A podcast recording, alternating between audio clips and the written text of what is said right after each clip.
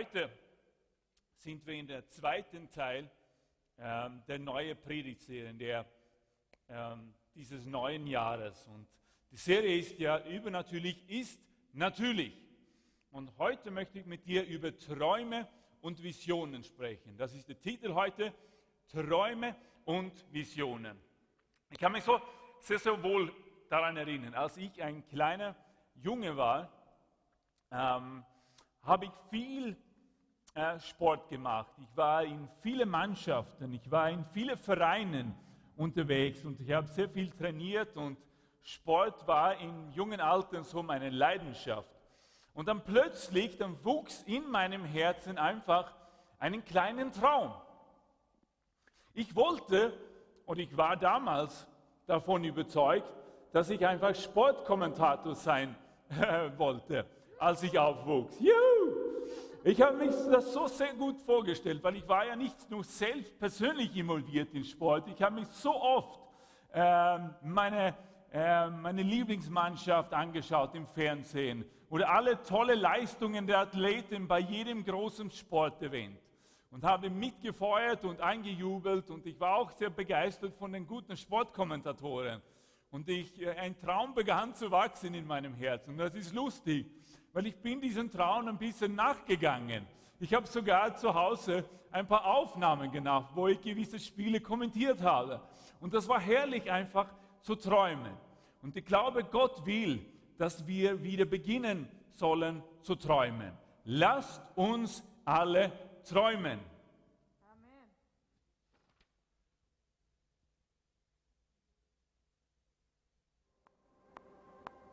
Träume. Wir alle haben sie.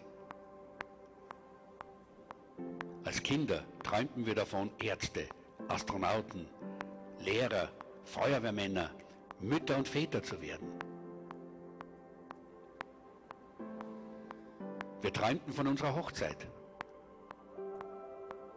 davon, das entscheidende Tor zu schießen oder vor Tausenden von Leuten aufzutreten. Doch dann geschah etwas. Im Prozess des Erwachsenwerdens hörten wir auf zu träumen. Es passiert jedem. Sicherheit und Gefahrlosigkeit nahmen den Platz von Risiko und Abenteuer ein. Es passiert jedem von uns.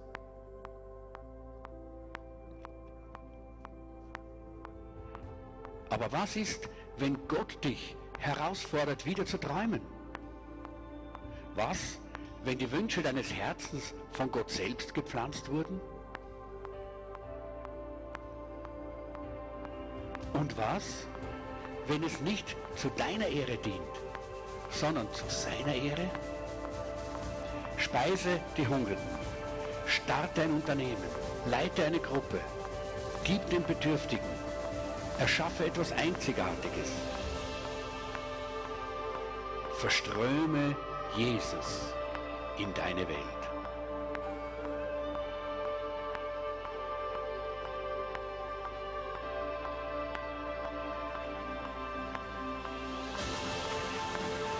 Es ist nicht zu spät. Es ist nie zu spät. Die Welt wartet. Steh auf. Lebe viel größer. Riskiere mehr. Liebe intensiver. Stürze härter und stehe stärker wieder auf. Laufe schneller. Bewege dich vorwärts, trotz deiner Ängste. Und erlaube dir selbst, wieder zu träumen.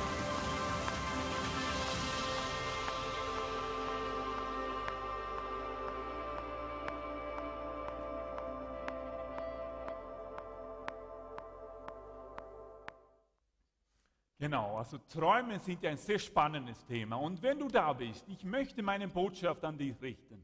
Sowohl als unsere Mitglieder in unserer Gemeinde, aber auch möchte ich meine Botschaft heute an dich richten. Vielleicht bist du zum ersten Mal in diesem Livestream gelandet bei uns und vielleicht kennst du dich nicht so gut aus, wo du bist und was sich hier abläuft. Aber vielleicht äh, bekennst du dich nicht als Christ oder vielleicht bekennst du dich als Agnostiker oder sonst was. Vielleicht hast du eine andere Religionszugehörigkeit. Ich möchte heute meine Botschaft auch an dich richten. Träume ist was Spannendes. Ich glaube, wir alle haben äh, Träume gehabt. Das ist normal für einen Mensch zu träumen. Manchmal erinnern wir uns an unseren Träumen und manchmal, äh, dann wissen wir, wenn wir aufstehen, dann haben wir natürlich keine Ahnung, wovon wir geträumt haben. Aber ich möchte, die, ich möchte heute mit dir über biblische Träume reden. Biblische Träume. Weil biblische Träume, äh, so wie die Bibel die Träume beschreibt, ist was übernatürlich. Wie gesagt, wir wissen, es gibt Träume, es ist menschlich, es gibt, aber wir sehen, wenn wir uns die Geschichte der Bibel anschauen, dann sehen wir, dass Gott auch diese Form der Kommunikation zwischen ihm und uns auserwählt hat. Das ist eine wichtige Art von Kommunikation. Sehr oft spricht Gott mit Menschen durch Träume, die er in ihnen hineinlegt. Und das ist was ganz Spannendes. Und ich möchte dir heute sagen, dass Gott auch zu dir persönlich in deinem Leben durch einen Traum sprechen möchte. Er interessiert sich davon. Er hat Sehnsucht danach, dir zu begegnen in einem Traum.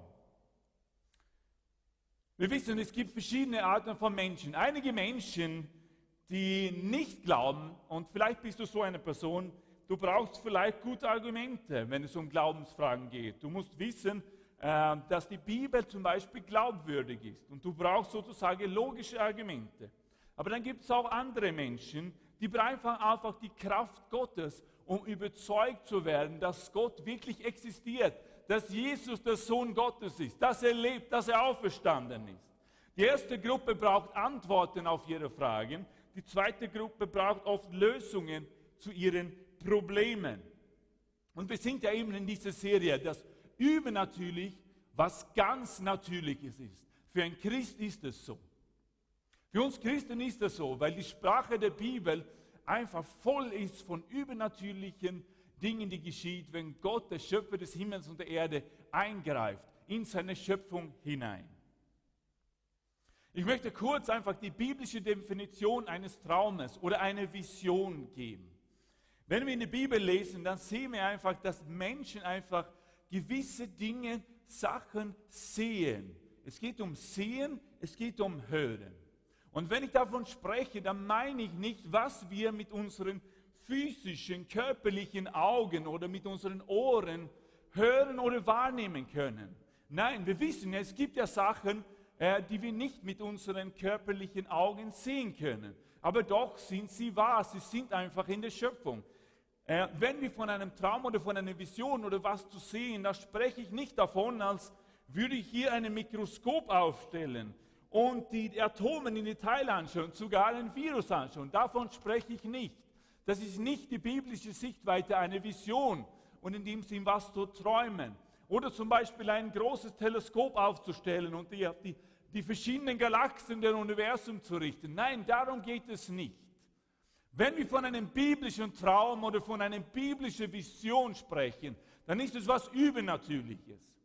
Gott offenbart uns Menschen was, was wir nicht mit unseren Augen, Ohren, Fähigkeiten wahrnehmen oder sehen können. Das ist auch nicht für alle. Wenn ich ein Mikroskop hier aufstellen würde, dann könnte alle das genau hineinschauen.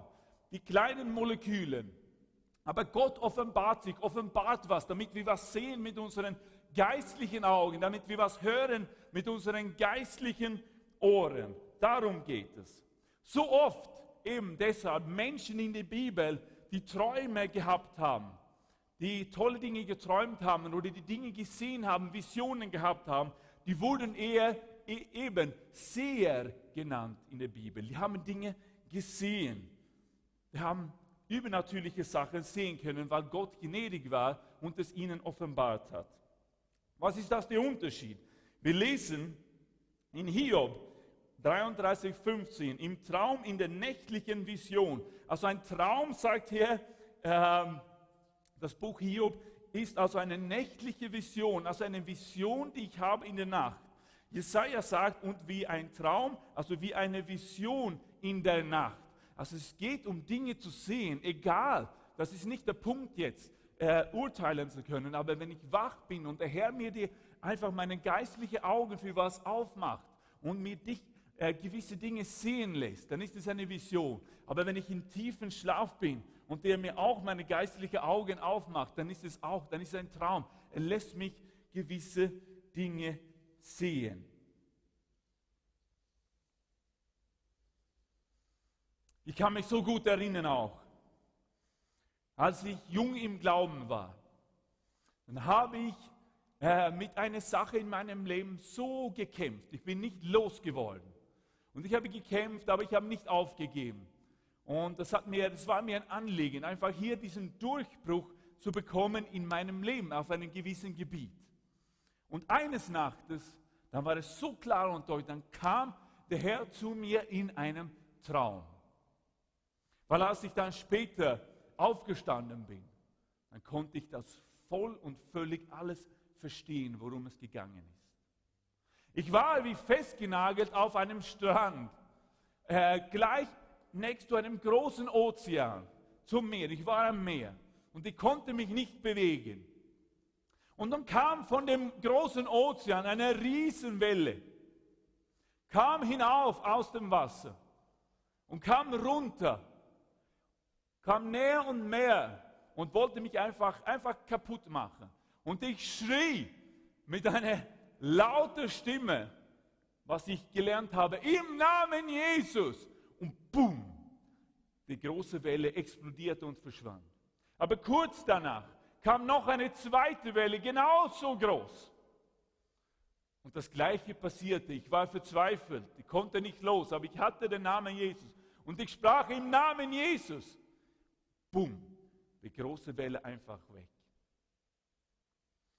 Und dann wiederholt sich das ein paar Mal, bis zu einem, einer Riesenwelle kam, viel größer als die anderen, kam auf einmal und ich war verzweifelt, aber ich hatte keine andere Waffe, aber der Name Jesus genügt, wenn du den Namen Jesus hast. Und ich schrie noch einmal, im Namen Jesus, verschwinde und bumm, die ganze Welle explodierte. Und dann kam keine weitere Welle mehr. Und dann bin ich aufgestanden und ich erinnere mich an den ganzen Traum. Und das ist auch tatsächlich in meinem Leben passiert. Der Herr hat mich dann, ich habe nicht aufgegeben. Ich habe dann gewisse Dinge getan, aber ich habe mich an diesem Traum festgehalten, dass der Herr mich auf diesem Bereich einfach einen Durchbruch schenken wollte als wäre ich gefesselt, aber ich habe nicht aufgegeben. Ich habe, hatte den Namen Jesus. Und der Name Jesus ist größer. Und dann bekam ich meinen Durchbruch. Und ich kann mich so gut daran erinnern, diesen Traum, wo der Herr zu mir gesprochen hat, als ich geschlafen habe. So mächtig, so kraftvoll, so bedeutungsvoll in meinem Leben. Und ich glaube, dass der Herr uns viel mehr Träume geben möchte. Wie gesagt, der Gott, den wir kennen, Jesus Christus, er ist ein Gott der Kommunikation. Er möchte mit uns reden. Er redet auf verschiedene Arten und Weisen, das wissen wir. Aber ich bin davon überzeugt, wir sollten ein größeres Verlangen, eine größere Offenheit danach haben, dass der Herr auch zu uns spricht, wenn wir schlafen. Vielleicht bist du ein, ein ausgeprägter Faulpelz und du sagst, ja, das passt ideal, weil ich habe sowieso keine Zeit für den Herrn tagsüber. Da kann ich einfach mich hinlegen und sagen, Herr, jetzt bin ich fertig, sprich zu mir, wenn ich schlafe. Das ist keine Entschuldigung für dich. Aber der Herr verwendet Träume, um zu uns zu reden. Oder Visionen auch. Gleich wichtig, tagsüber, dass er dir die Augen aufmachen kann und zu dir reden kann. In der Bibel gibt es verschiedene Träume, lesen wir. Lesen wir in Daniel 1, 17 dass er einer von den vier jungen Männern war und Gott gab ihnen Kenntnis und Verständnis in jeder Schrift und Weisheit. Und Daniel verstand sich auf Visionen und Träume jeder Art. Also alle möglichen verschiedene Träume von Träumen und Visionen. Also es gibt nicht nur eine, eine Traumart sozusagen oder wie man eine Vision sehen kann. Zum Beispiel, ich habe hier nur ein paar Beispiele aufgelistet. Ähm, wenn Gott zu uns in einem Traum oder in einer Vision sprechen möchte, dann kann es sein, dass es einfach Korrektur ist. Das ist eine Warnung. Wir lesen im, in Matthäus 27 zum Beispiel von, von der Begegnung zwischen Pilatus und Jesus, kurz bevor er gekreuzigt wird. Und Jesus hat alle diese Qualen und die Jünger sind geflohen, die sind nicht mehr, mehr da. Und es ist spannend, was wird geschehen. Und Pilatus, glaube ich, wusste innerlich, dass Jesus doch unschuldig war. Und er wollte ihn nicht wirklich kreuzigen lassen. Und dann steht es, dass die Frau des Pilatus einen Traum hatte. Die Frau des Pilatus träumte und sagte zu dem Pilatus, hey, ich habe hier ein ungutes Gefühl. Tu nichts Böses gegen diesen Mann. Sie hatte eine Frau. Die Frage ist, war das die Traumfrau von Pilatus? Es ist gut, wenn unsere Frauen Träume haben, dann werden sie tatsächlich zu Traumfrauen. Halleluja! Sei deine Frau. Wenn du eine Frau hast zu Hause, träum heute Nacht, dann wirst du meine Traumfrau. Halleluja. Also es kann Warnungen beinhalten, wo Gott uns einfach vor gewisse Sachen warnt und sagt, hey, halt Abstand davon, vorsichtig sein, geh nicht in diese Beziehung hinein, geh nicht in diese Richtung, Vorsicht. Kann es sein. Es kann auch, es gibt viel prophetische Träume in der Bibel über die Zukunft. Wir haben etliche Beispiele. Ich werde später ein bisschen über die, äh, eine sehr wohl bekannte Bibelstelle von Josef und seinen Träumen reden. Wir haben die tolle Geschichte in Hesekiel, wo Hesekiel diesen neuen Tempel sieht und wo die Herrlichkeit Gottes sich ausbreitet. Wir haben die bekannte Geschichte in Daniel. Wir haben gerade von Daniel gelesen. Er war ein Mann, dem Gott diese übernatürliche Kraft Erkenntnis gab, über Träume, über Visionen, zu beurteilen, was ist in den Träumen, was heißt das, wie soll ich das interpretieren. Und dann hat er seinen Meister, seinen König, weil Daniel war ja einem von dem jüdischen Volk, der weggeführt äh, worden ist von Land Israel und kam dann äh, nach Babylon. Und dort diente er im Palast des Königs Nebukadnezars. Und im zweiten Kapitel des Danielsbuches, dann steht es geschrieben, dass der Nebukadnezar in einer Nacht einen Traum hatte. Und er beschreibt dann diesen Traum von diesem großen Statue, vom Gold, Silber, Bronze und Eisen. Und er war verzweifelt, weil er hatte keine Ahnung, was soll das heißen, was ist das? Sogar den ungöttlichen Nebukadnezar wusste, das ist nicht mein eigener Traum. Das habe ich nicht nur geträumt, weil ich zu viel Pizza am Abend vorher gegessen habe. Ja?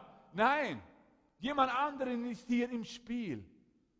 Und Daniel hatte dann übernatürlich noch einmal, weil es kein normaler Traum war, hatte dann die Fähigkeit, diesen Traum auszulegen für den Nebuchadnezzar. Und einen ganz spannenden prophetischen äh, Traum über die Zukunft an, über die, die großen Mächten, die nacheinander kamen dann. Zuerst da mit den Babyloniern, Nebuchadnezzar selbst. Er war das Kopf dann vom Gold. Und dann sprach er von dem silbernen Teil dieses Statues. Der Daniel wusste es natürlich nicht, aber wir haben natürlich die Ergebnisse. Wir sehen, dass das genau so super gepasst hat, was Daniel schon vorher prophezeit oder was, was Gott den Nebuchadnezzar in diesem Traum gegeben hat und Daniel dann ausgelegt hat. Weil ich glaube nicht, dass Daniel wirklich gewusst haben, was diese Teile des Status repräsentieren sollte, welche Völker. Wir wissen es. Zuerst die Babylonien, dann kamen die Perser, das war den silbernen Teil und übernahm das babylonische Reich, stürzte das babylonische Reich. Und nach den Persen, da wurden die Griechen die Großmacht. Und später kam dann die Römer und hatte dann die Weltherrschaft. Und da steht sie an zwei Beinen, dann teilte sich auch das römische Reich. Das ist eine tolle prophetische Traum über die Zukunft. Das sind auch Träume, die Gott gibt und geben kann und geben möchte zu uns, wenn wir hören wollen, was Gott zu uns sagt. Halleluja. Es ist schön, dass wir dem Herrn suchen. Wenn wir die Bibel lesen zu Hause oder in die Gemeinde, wo auch immer, dass wir den Heiligen Geist fragen und sagen, Herr, sprich zu mir. Ich möchte deine Stimme hören. Oder wenn wir im Gebet sind, Herr, sprich zu mir. Ich möchte mit dir reden. Oder wenn wir einfach still vor ihm sind. Oder was auch immer, wenn wir in den Gottesdienste gehen. Herr, sprich zu mir.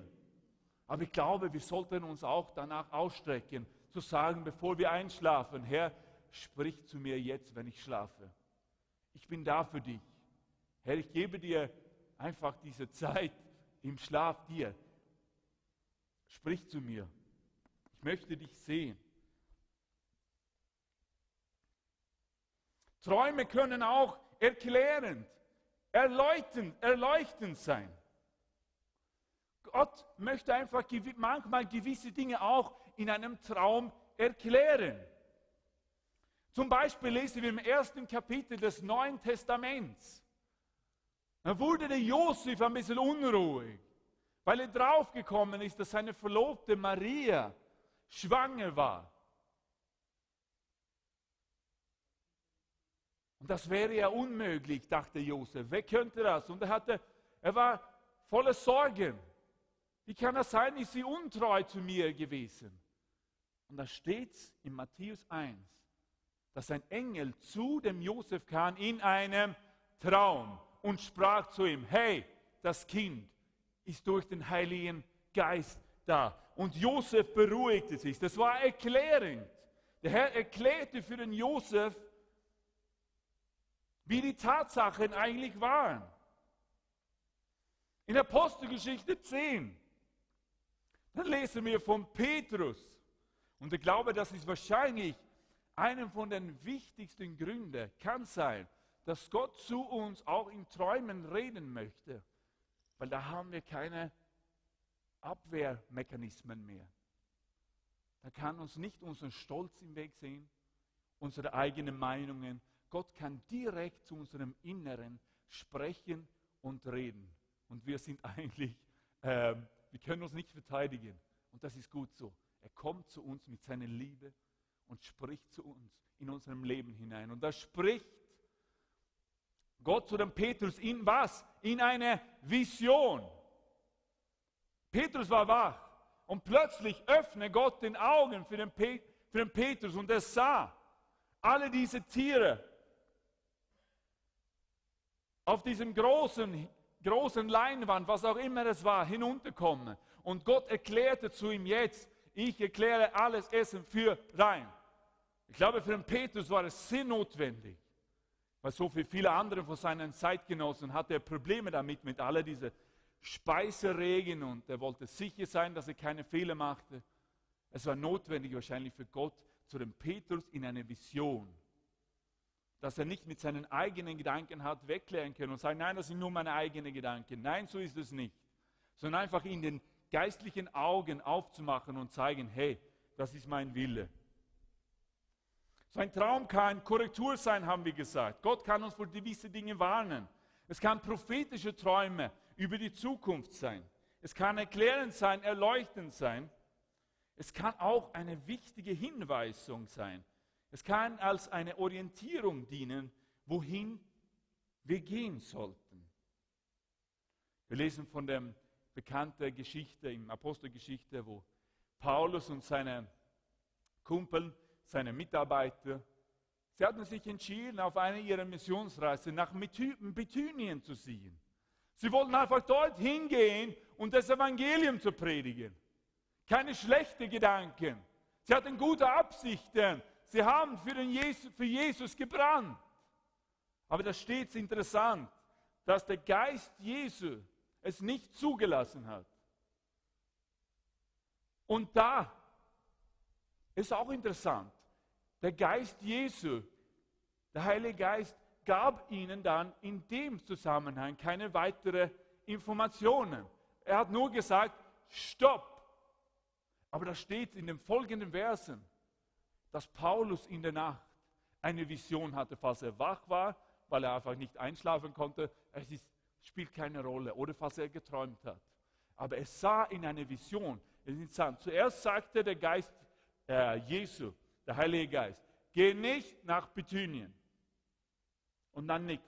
Und dann in einem Traum, in einer Vision, kam der Herr zu ihm in Form von diesem makedonischen Mann und sagt, komm und hilf uns, komm nach Europa. In einem Traum begegnete den Herrn den Paulus auf dieser Missionsreise, dort wo sie waren, im Team. Und haben sie sofort gestanden, okay, das ist jetzt der richtige Weg. Dort müssen wir hin. Okay, Bethynien ist nicht, weil wir wissen nicht warum, spielt keine Rolle. Der Herr hat zu uns in einem Traum, in einer Vision gesprochen. Wir wollen diese Vision gehorsam sein. Wir gehen nach Griechenland. Und so sind sie zum nördlichen Teil Griechenland dann auch gekommen, nach Mazedonien. Es ist kein eine Hinweisung sein, richtungsentscheidend sein, wenn der Herr zu uns in einem Traum oder in einer Vision spricht. Manchmal kann es auch sein, dass wir so verzweifelt sind mit unserem Leben, dass wir uns bedroht fühlen, dass wir so viele Ängste haben, so viele Sorgen in unserem Leben. Und wir so verzweifelt sind, dass wir nicht wissen, was wir tun sollen, was wir aufgeben sollen, Handtuch schmeißen oder nicht. Dann kann der Herr auch zu uns kommen in einem Traum und uns ermutigen. Genau das tut er in Apostelgeschichte 18 zu dem Paulus. Wir wissen von Paulus Leben. Hat alles für Jesus gegeben, dort wo er war, oft verfolgt von den Menschen, die dort waren. Sie haben nicht gemocht die Botschaft, die er gepredigt hat von den auferstandenen Jesus Christus. Oft war der Paulus in Gefahr. Und ja, wir können sagen, ja, der Paulus war ja ein Superheld. Ja, aber er war ein Mensch, so wie du und ich. Er liebte Jesus so wie du und ich. Aber ich bin davon überzeugt, er wurde auch müde, so wie du und ich. Er wurde auch ab und zu ängstlich, so wie du und ich. Er hat sich Sorgen gemacht, vielleicht über die Versorgung, vielleicht über gewisse Dinge in seinem Leben. Und dort, wo er war, hier in Apostelgeschichte 18,9, dann kommt der Herr zu ihm in einem Traum und sagt einfach, gibt ihm keine neuen Instruktionen, keine neue Orientierung, keine prophetischen Eindrücke äh, über die Zukunft, keine Erklärung, sondern kommt nur und begegnet dem Paulus, wenn er sich so schwach fühlt, kraftlos und sagt nur, hab keine Angst. Ich bin bei dir.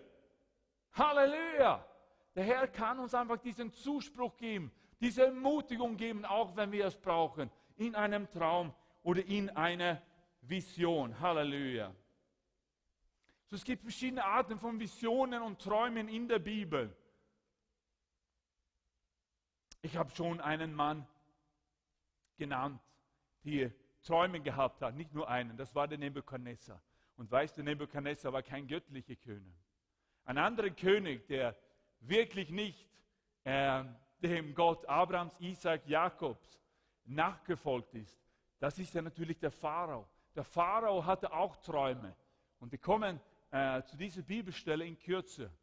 Aber lieber Freund, lieber Bruder, oder falls du einfach heute nicht Christ bist, der wichtigste Teil dieser Predigt heute ist das, was jetzt kommt.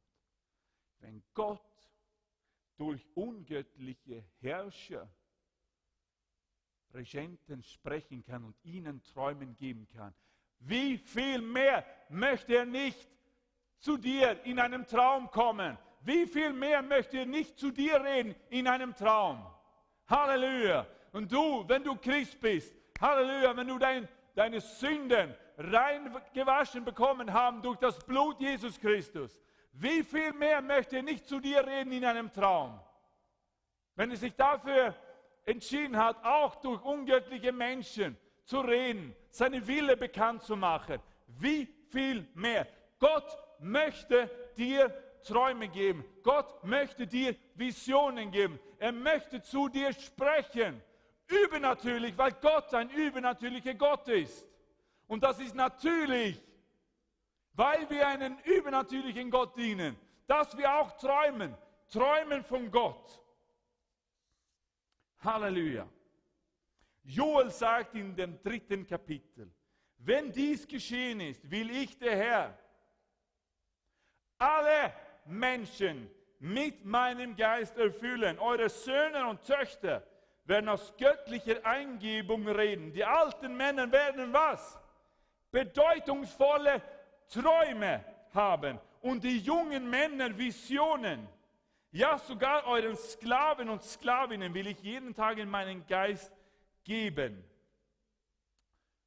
Und in dem zweiten Kapitel von Apostelgeschichte dann bestätigt Petrus am Tag des Pfingsten dass dieses prophetische Wort von dem Propheten Joel in Erfüllung gegangen ist. Und er spricht, er zitiert diese Bibelstelle und sagt, jetzt sind dies in Erfüllung gegangen, wo alle diese Jünger begonnen haben, in neuen Sprachen zu sprechen, in Zungen zu sprechen. Ähm, dann bestätigt Petrus das, dass jetzt ist in Erfüllung ist. So Gott möchte auch zu, dir jetzt sprechen. Du, die 2000 Jahre später lebst. Halleluja. Gott will dir einen Traum geben. Es kann auch sein, und ich komme zu dem auch später zurück, dass du schon Träume gehabt hast, wo du dir gedacht hast, die waren so real und das müsste Gott gewesen sein. Aber dann mit der Zeit hast du vielleicht ein bisschen den Glaube verloren. Vielleicht haben sich andere Sachen, äh, andere Sachen sind in deinem Leben hineingekommen, andere Prioritäten, andere Sachen wurden wichtig. Du hast vielleicht ein paar äh, Dinge vergessen. Vielleicht kannst du dich nur ein paar Fragmente dieses Traums erinnern. Bleib dran. Ich habe eine Botschaft für dich. Gib nicht auf. Gott hat sicher dir diesen Traum gegeben. Wenn wir über Träume sprechen, dann müssen wir doch realistisch sein. Wir müssen verstehen und auch anhand des biblischen Beispiels sehen wir, dass es eine wichtige Perspektive gibt. Und das ist die Zeitperspektive. Sowohl in Josefs, Josefs Träume als auch in Nebukadnezar, als auch in alle Träume, dann haben wir mit einer Zeitperspektive zu rechnen.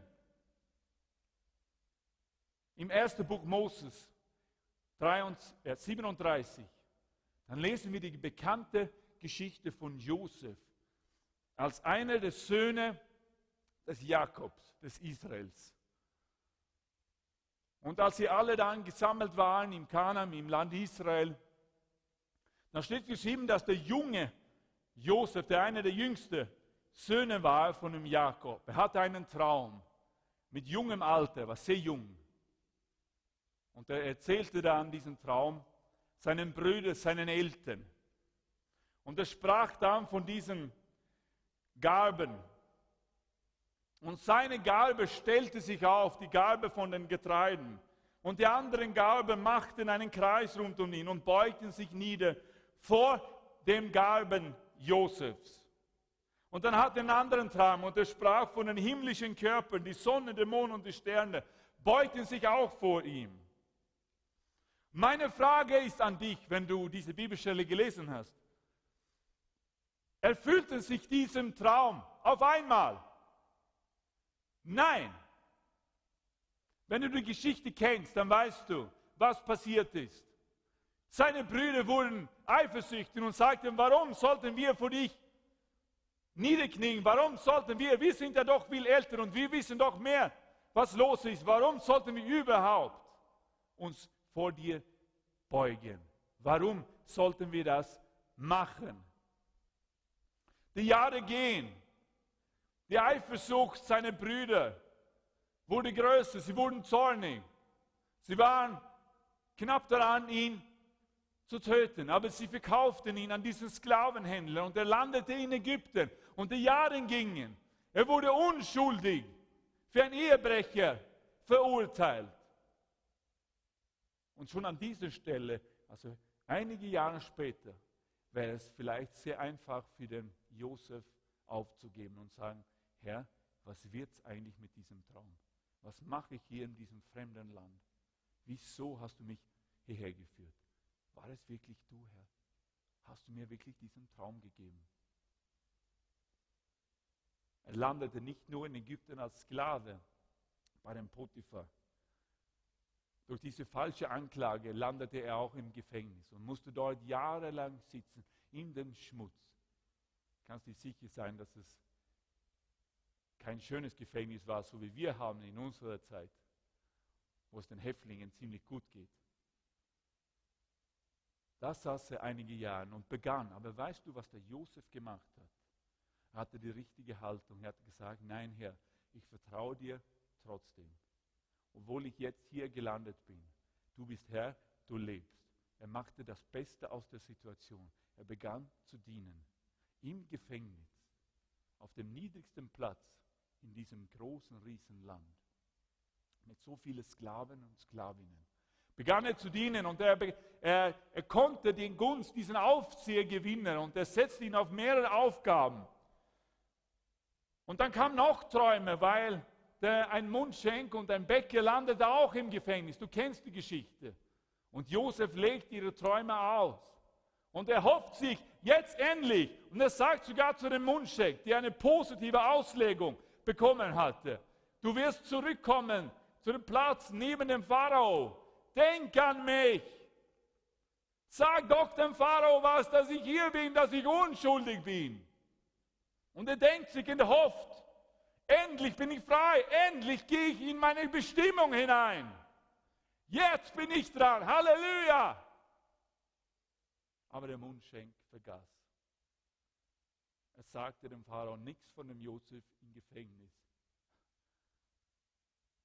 Und dann gingen noch ein paar Jahre. Also ehrlich, sind wir ehrlich, wie viele von uns hatten da die Hoffnung beibehalten? Wie viele von uns hätten dann sagen können wie der Josef, ich gebe nicht auf. Okay, ich bleibe treu in meinem Dienst hier im Gefängnis, ich diene weiter und so weiter.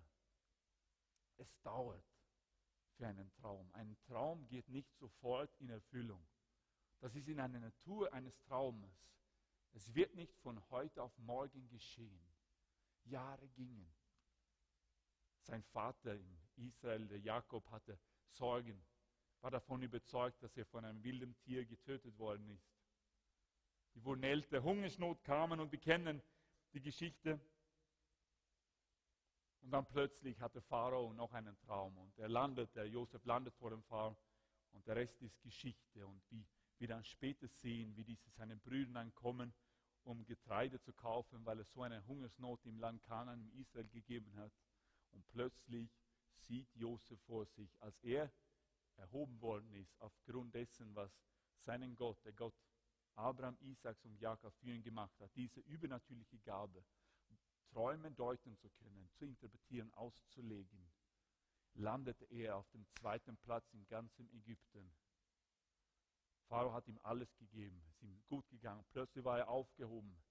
Die Brüder sammeln sich und beugen sich vor ihm nieder.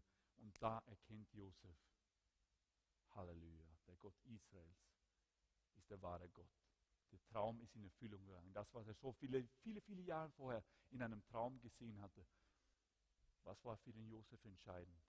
Nicht aufzugeben, einen Traum im Herzen hochzuhalten, ihn zu bewahren, Gott dafür zu danken, treu zu sein im Kleinen. Dort, wo der Herr ihn zur Zeit gestellt hatte, im Gefängnis, als Sklave, dort hat er gedient, mit Freude, mit vollem Herzen, ohne zu sündigen. Der Traum ist in Erfüllung gegangen. So erfüllen sich unsere Träume auf einmal. Nein, so gib nicht auf. Ich habe hier eine, einen tollen Mann, der das vielleicht noch ein, doch ein bisschen besser erklären kann, worum es eigentlich geht bei Träumen.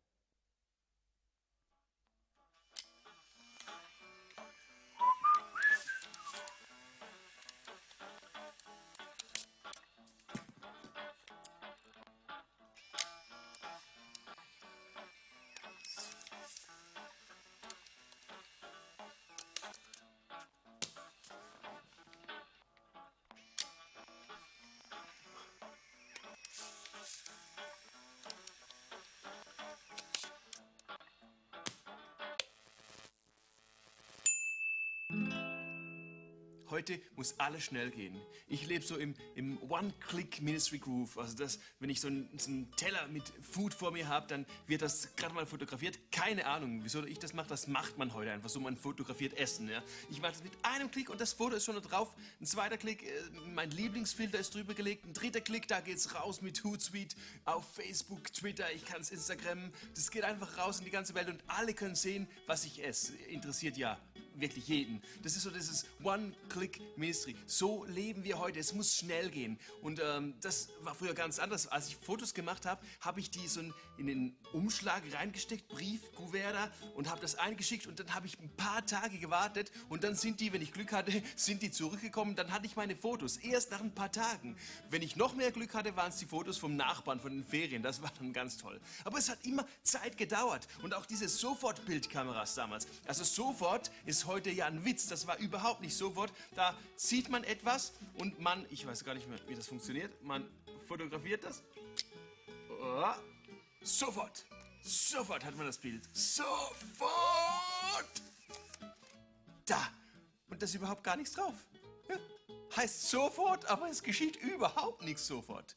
Also es gibt Dinge, die dauern Zeit. Und wir in unserer Generation sind uns das gar nicht mehr gewohnt, dass es Dinge gibt, die Zeit dauern. Aber gute Dinge brauchen Zeit.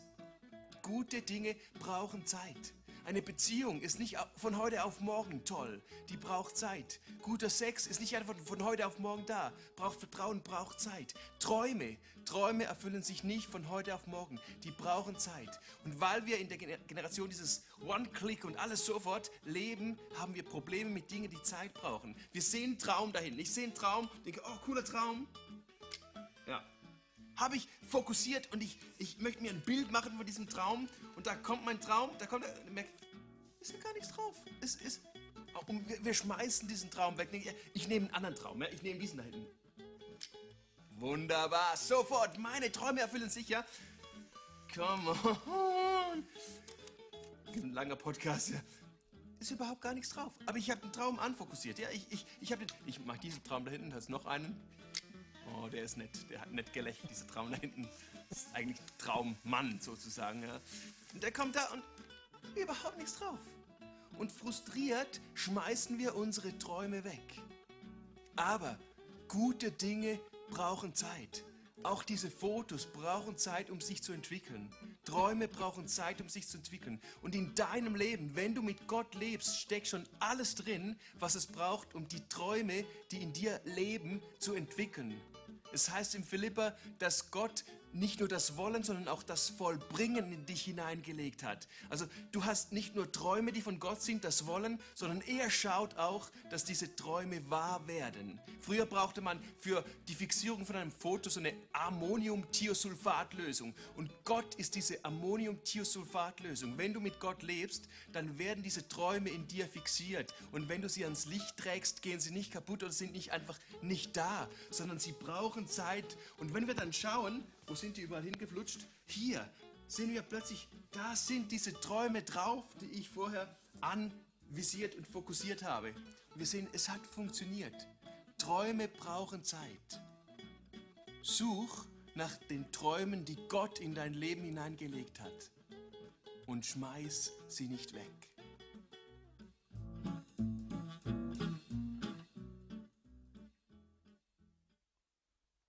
Wir haben vielleicht, oder die meisten von uns haben vielleicht von dem Thomas Edison einmal gehört. Wir kennen ihn als der Erfinder der Glühbirne. Die Lehrer, als Thomas klein war, sagte von ihm, er sei zu dumm, um irgendwas zu lernen. Er wurde von seinen ersten beiden Jobs entlassen, weil er unproduktiv war. Als Erfinder unternahm Thomas tausend erfolglose Versuche, die Glühbirne zu erfinden. Als ein Reporter dann später ihn fragte, wie hat es sich angefühlt, tausendmal zu scheitern, dann antwortete Edison, ich habe nicht tausendmal versagt. Die Glühbirne war eine Erfindung mit tausend Schritten. Der Traum für den Mensch, fliegen zu können, ist in allen Generationen sehr stark präsent gewesen. Alle Generationen haben diesen Wunsch gehabt so wie die Vögel fliegen zu können, so wie die Adler aufzusteigen und einfach herumzuschweben. In vielen Mythen tauchen fliegende Menschen auf. Die Gebrüder Wright in Amerika hatten auch diesen Traum, fliegen zu können. Sie arbeiteten Tag und Nacht in ihrem Fahrradgeschäft, aber sie hatten auch einen Traum in ihren Herzen und sie sind diesem Traum nachgegangen und sie begannen zu experimentieren und es dauerte und es dauerte. Und plötzlich hatte sie was empfunden, das einige Meter fliegen konnte. Halleluja! Sie hatten einen Traum, um fliegen zu können. Und jetzt weißt du, das ist nicht von heute auf morgen geschehen. Etliche Versuche hat es gegeben. Und dann haben sie den Motor dazu entwickelt und plötzlich gab es das Flugzeug. Hast du einen Traum gehabt vor langer Zeit, wo du einfach so überzeugt war, das war wirklich der Herr. Der Herr hat genau zu mir gesprochen. Aber vielleicht sind dann eben die Jahre gegangen. Du hast ihn vielleicht zum Teil vergessen. Immer wieder taucht eventuell Fragmente dieses Traumes in Erinnerung auf. Dann ist es Zeit, den Staub von diesem Traum wegzublasen und einfach wieder diesen Traum in der Hand zu nehmen und sagen, Herr, ich glaube dir, du hast mir diesen Traum gegeben. Das ist meine Bestimmung. Du möchtest, dass ich dort hinkommen soll, dass ich das machen soll. Beginn darüber zu meditieren, anzudenken, beten, Schritte zu machen. Weißt du, was passiert in dieser kritischen Zeit, von dem wir diesen Traum empfangen, diese Vision sehen oder empfangen? Dann eben, weil es gute Dinge brauchen Zeit, die wir gehört haben. Dann kommt oft der Teufel zu uns. Und der Teufel möchte uns niederdrücken und sagen, war es wirklich ein Traum Gottes? Und er versucht, Angst in dir hineinzujagen, Zweifel hineinzusehen. Aber der Teufel ist ein Vater der Lügen, sagt die Bibel. Glaube nicht. Er möchte nichts anderes, dass wir daran beginnen zu zweifeln, an die Dinge, die Gott uns gegeben hat und die, an die Dinge, die er uns gibt. Er möchte Zweifel hineinsehen. So sagt er schon am Anfang der Bibel zu dem Adam und Eva im Garten. Hat Gott wirklich gesagt? Eine Frage des Zweifels. Und die beiden Menschen begannen zu zweifeln. Ist es wirklich so? Kann man sich auf Gott verlassen? Oder stimmt es jetzt, was die Schlange zu mir sagt? Er tut es immer. Aber der Teufel hat Angst vor dir. Er hat Angst vor diesem göttlichen Traum, von dieser göttlichen Vision in deinem Leben, weil er weiß, da drinnen in diesem Traum, weil es eben ein göttlicher Traum ist und nicht, was du selbst produziert hast, gibt es so einen Sprengstoff. Gibt es so einen Sprengstoff, das Sprengstoff des Evangeliums. Es gibt so einen enormen Wachstumspotenzial in diesem Traum, weil es eben ein Traum Gottes ist. Die Saat Gottes hat eine enorme Sprengkraft und er fürchtet sich vor dir, vor diesem Traum. Wenn du diesen Traum in der Hand nimmst, wenn du mit dieser Vision sehr stark gehst und sagst, ich werde weitergehen. Der Herr hat mir das gesagt. Er hat sich für mich offenbart. Er möchte das mit meinem Leben. Koste was es wolle, ich werde diesem Traum nachfolgen, nachjagen mit allem dem, was ich habe. Davor hat er Angst. Und er versucht alles zu tun, um uns aufhalten zu können, mit allen möglichen Hindernissen, Ablenkungen, Zweifel hineinzusehen. Aber wenn es ein Traum Gottes ist, dann halten wir ihn hoch und sagen, Herr, du hast es gesagt. Und wir geben nicht auf in Schwierigkeiten. Schwierigkeiten ist kein Zeichen davon, dass es nicht von Gott war. Es ist eben normal, dass der Teufel Dinge in unseren Weg kommen lässt. Der Herr prüft uns manchmal, wie ernst meinen wir es mit diesem Traum. Aber gute Dinge, wie wir gehört haben, brauchen Zeit. Alle biblischen Träume haben Zeit gebraucht. Es wird nicht von heute auf morgen geschehen. Aber es wird geschehen. Halleluja. So wie vielleicht fragst du dich dann, wie kann ich dann, dann überhaupt beurteilen? Es stimmt. Gott spricht zu uns in Träumen. Aber der Teufel möchte auch zu uns sprechen. Und manchmal, äh, glaube ich, wie wir wissen, haben wir einfach Träume, die von unserer eigenen Fantasie einfach stammen. Ähm, das wissen wir auch. Wie kann ich das zum Beispiel? Ein Traum, der von uns selbst kommt, da gibt es auch in der Bibel Beispiele davon, ganz spannend, wie in Jesaja 29,8. Dann beschreibt der Prophet, dann wie ein Hungriger träumt, dass er esse.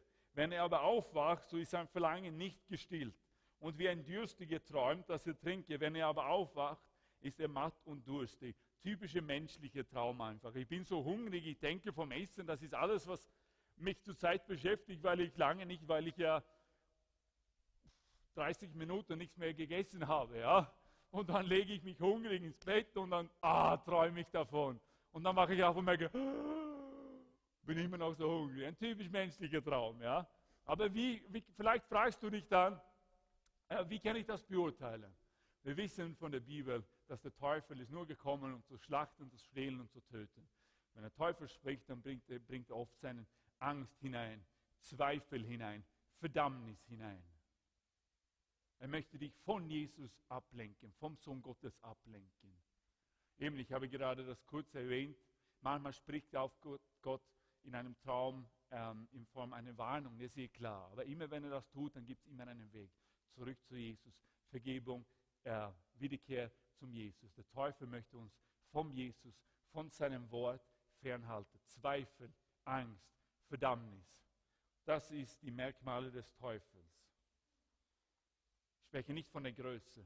Einen Traum, wenn es wirklich ein Traum ist, dann hat der Traum so eine, eine Größe, die wir sagen können, hey, das werde ich noch nie schaffen. Eben nicht, weil es Gottes Traum ist. So Gott möchte zu dir in einem Traum sprechen. Ich komme jetzt zum Schluss. Ich möchte jetzt, dass wir einfach gemeinsam beten. Hast dich jetzt vorbereitet, mit mir zu beten. Und wenn du ein Christ bist und das zu einer deiner Gewohnheiten gehört, dann fein. Wenn du nicht Christ bist und du diese Botschaft gerade anhörst, dann mach das jetzt, dieses Gebet zu deinem eigenen. Sag einfach Jesus, Jesus, wenn es dich wirklich gibt, wenn du dich wirklich offenbaren möchtest in einem Traum, komm zu mir, ich brauche eine Begegnung. Wir hören oft Berichten davon, dass in, den, in der islamischen Welt, in den muslimischen, islamischen Ländern, ist es ganz üblich, dass Gott sich für hungernden Muslimen offenbart, weil sie keine Speise finden im Islam. Weil sie gewusst haben, das kann mich nicht stillen, das ist nicht wahr. Es muss doch einen lebendigen Gott geben. Und Gott offenbart sich überall in geschlossenen Ländern im Nahen Osten für Menschen. Er offenbart sich. Jesus Isa. Isa möchte sich auch für dich offenbaren. Wenn du ihn noch nicht kennst, der Sohn Gottes, der lebendige offenbart sich. Aber ich bin davon überzeugt. Er möchte sich auch für den Österreicher offenbaren. In Träumen, in Visionen. Warum sollte es hier unmöglich sein, dass Jesus sich für Österreicher, für Wiener offenbart. Amen. So viele Menschen sind jetzt wahrscheinlich wahr ähm, ungeheuer ängstlich. Und ja, bis wir zu teilen müssen wir das hinter den geschlossenen Türen sein in dieser Zeit. Was für eine Gelegenheit für Jesus, sich zu offenbaren, oder? Und das möchte ich, wenn du Christ bist, dass du mit mir für diese Sache betest. Und wenn du nicht Jesus Christus kennst, wenn du nicht an ihn glaubst, dann frage ihn doch, Jesus, wenn es dich wirklich gibt, komm und offenbar dich für mich. Heute Nacht in meinem Traum, sprich zu mir. Ich möchte dich kennenlernen. Hesekiel 37, und das ist mein Abschlussgebet, gemeinsam mit euch jetzt. Dann sagt der Prophet oder der Gott sagt zu dem Propheten Hesekiel, in was? Er hatte eine Vision, steht es hier in, in Hoffnung für alle Übersetzungen.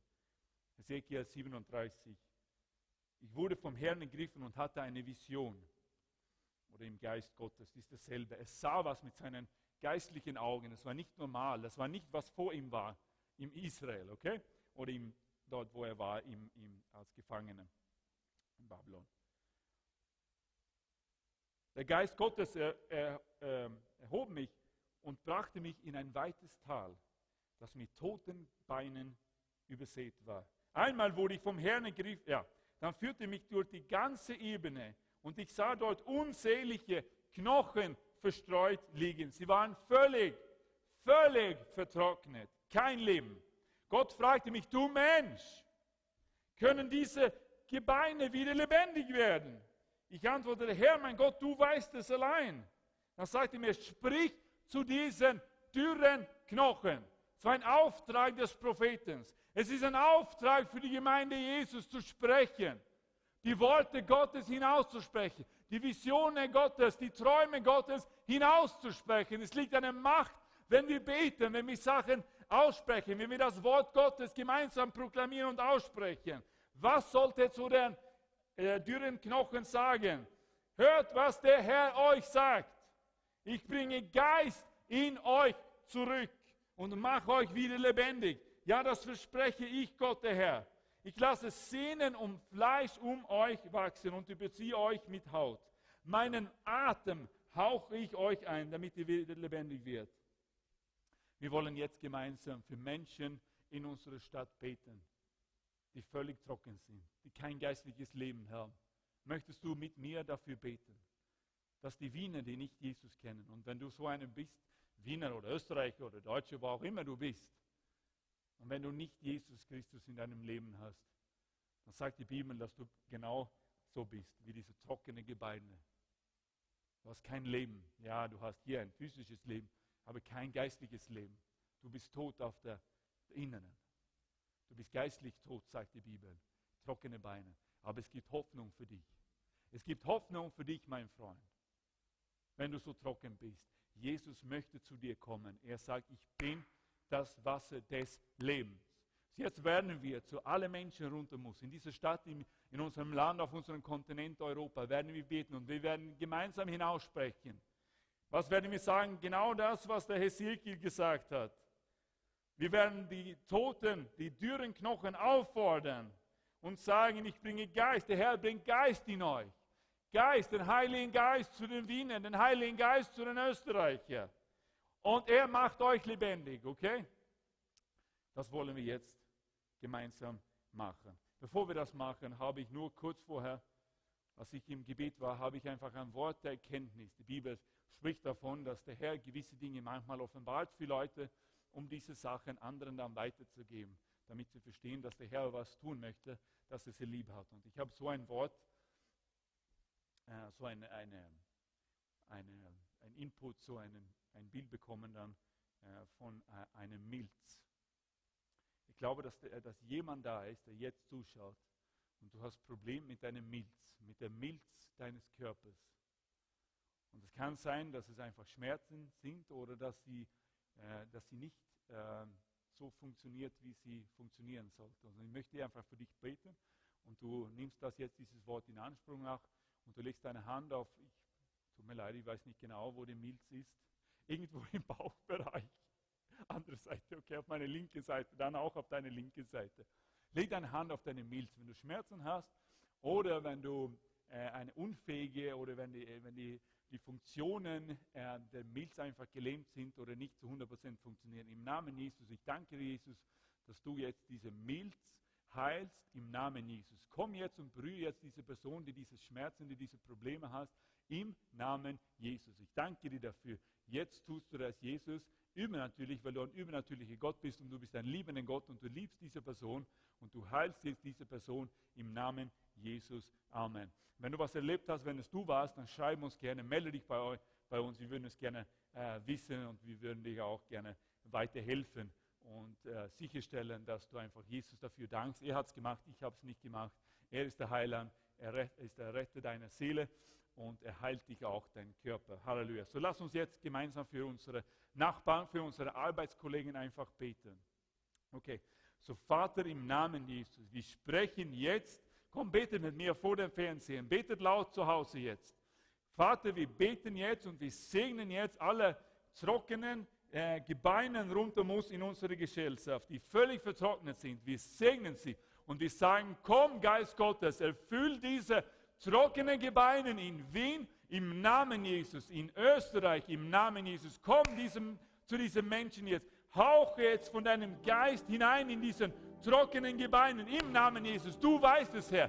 Du kannst diese Menschen lebendig machen, Herr. Du kannst ihren Geist neues Leben geben. So im Namen Jesus beten wir gemeinsam als Volk Gottes jetzt für die Menschen in unserer Stadt, die eventuell verzweifelt sind, ängstlich sind, vor verschlossenen Türen, Herr. Komm mit deinem Geist hinein in den Wohnungen, in den Häusern, in diesem Land, gerade jetzt, an diesem Wochenende. Tust du es, Jesus, übernatürlich, Herr. Und wir proklamieren auch eine neue Ausgießung von Träumen und Visionen in unserem Land. Es soll nicht nur im Nahen Osten geschehen. Nein, Herr, das übernatürliche Leben ist für uns hier in Europa. Einmal hast du das Kontinent Europa durch Wunder und Zeichen gewonnen, Jesus. Und es wird wieder Zeit dafür, dass Wunder und Zeichen zunehmen auf unserem Kontinent.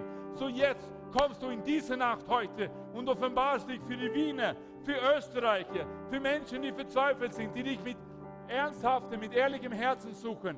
Komm in ihrem Herzen, komm in ihrem Schlaf hinein, Herr, im Namen Jesus und sprich zu ihnen. Im Namen Jesus. Halleluja. Amen, Amen, Amen und Amen. Halleluja. So Gott möchte dir Träume geben. Er möchte zu dir reden im Namen Jesus. Danke für deine kostbare Aufmerksamkeit.